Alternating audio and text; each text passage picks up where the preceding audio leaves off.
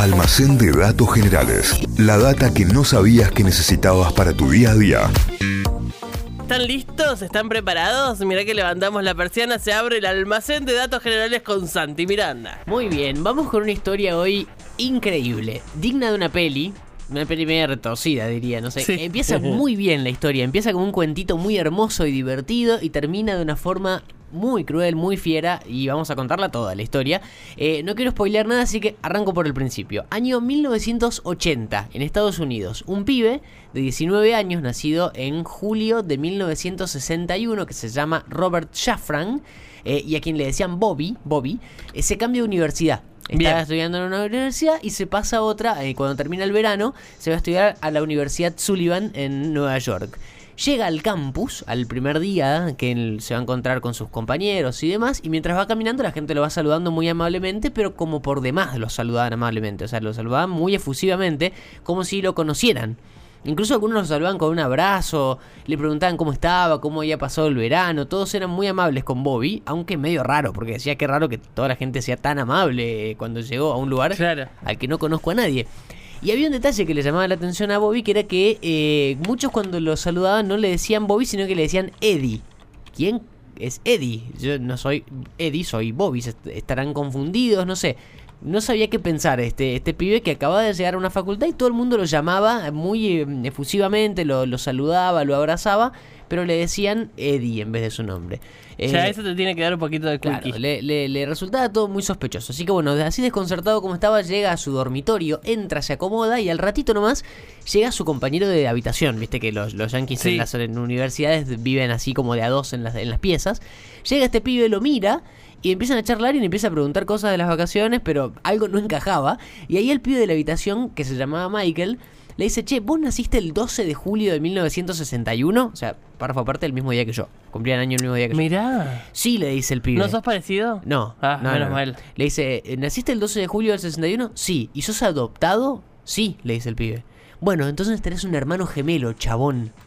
Y era el hermano gemelo en el que realmente se, refería, Eddie. Bueno, este pibe le dice que Eddie era su compañero que era idéntico a él. No. Entonces por eso todo el mundo lo saludaba. Entonces van los dos eh, a llamarlo por teléfono a Eddie, que en ese momento no estaba, y le dicen, che, venite ya para acá, para la universidad. Bueno, la cosa es que se encuentran, se terminan encontrando estas tres personas.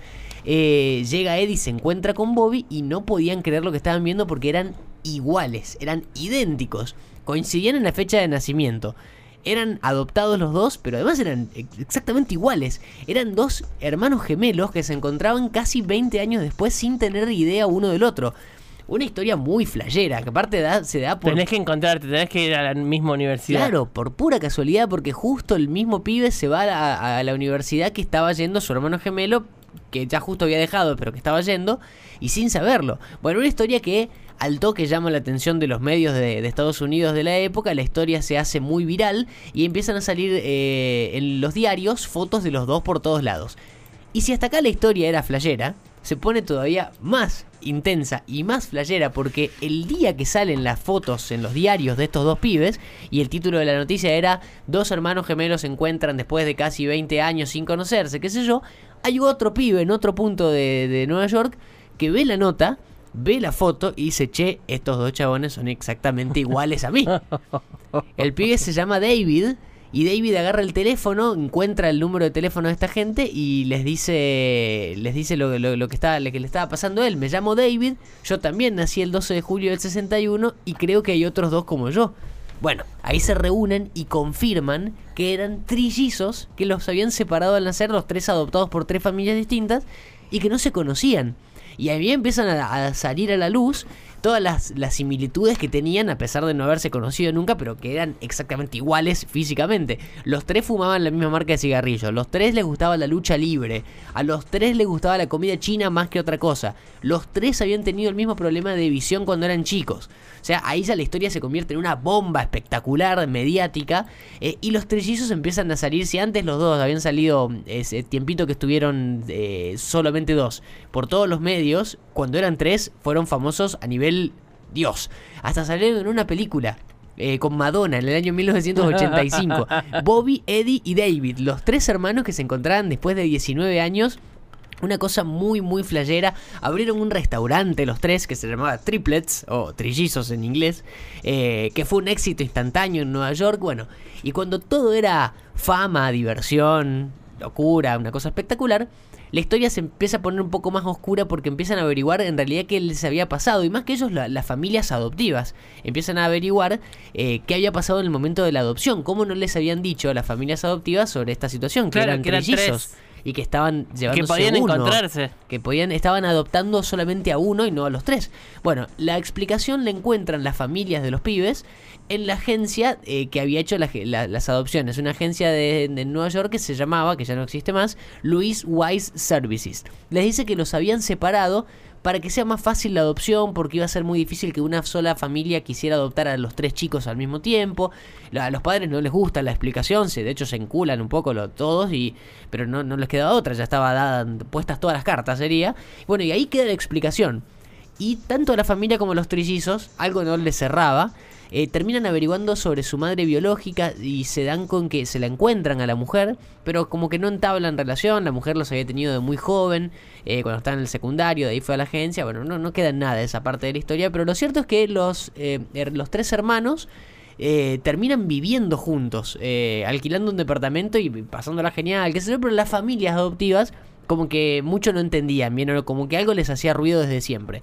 Em, después van pasando los años, cada uno empieza a formar eh, su propia familia, se empiezan a distanciar un poquito, y hay uno de los tres, Eddie, empieza a eh, sufrir problemas mentales de salud mental eh, serios. Claro. Eh, cada vez más, o sea, que fueron escalando y que los hermanos se iban dando cuenta. Había uno de los tres hermanos que ya no tenía más contacto con, lo- con los otros dos, pero lo cierto es que Eddie, en el año 1995, termina suicidándose Uh. por los problemas de salud mental que tenía y ahí ya la historia empieza a, a volverse mu- mucho peor, porque cuando muere Eddie, los dos hermanos, Bobby y David, quedaron muy mal, obviamente, pero al final terminan conociendo verdaderamente lo que les había pasado y es una historia muy retorcida. Ese mismo año, en 1995, cuando, cuando muere Eddie, un periodista del New Yorker que se llama Lawrence Wright publica una investigación que había estado haciendo con respecto a toda esta historia y con documentación que encontraba de la agencia y demás y se da con que la realidad era mucho más oscura que la versión que le había dado la agencia a las familias y a los mellizos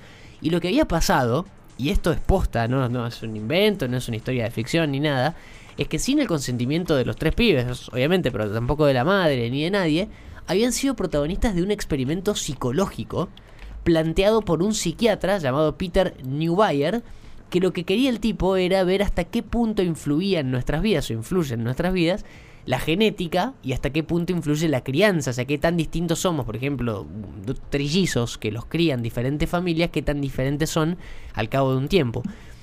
Y esto fue, obviamente, cuando se Terror, enteraron, terror, terror. Terrorífico. Onda Menguele de esta Sí, situación. sí, definitivamente. Eh, la- es la lectura de situación que hace Mengele. Y además, eh, el psiquiatra este que organiza el estudio, en complicidad con la agencia, los ubican, así de, de- es la palabra que usaban, en tres familias distintas, pero a propósito. Uno de los tres mellizos se fue, trillizos, se fue a una familia de clase trabajadora, otro de clase media y otra de clase ya media alta, o sea, una clase más acomodada.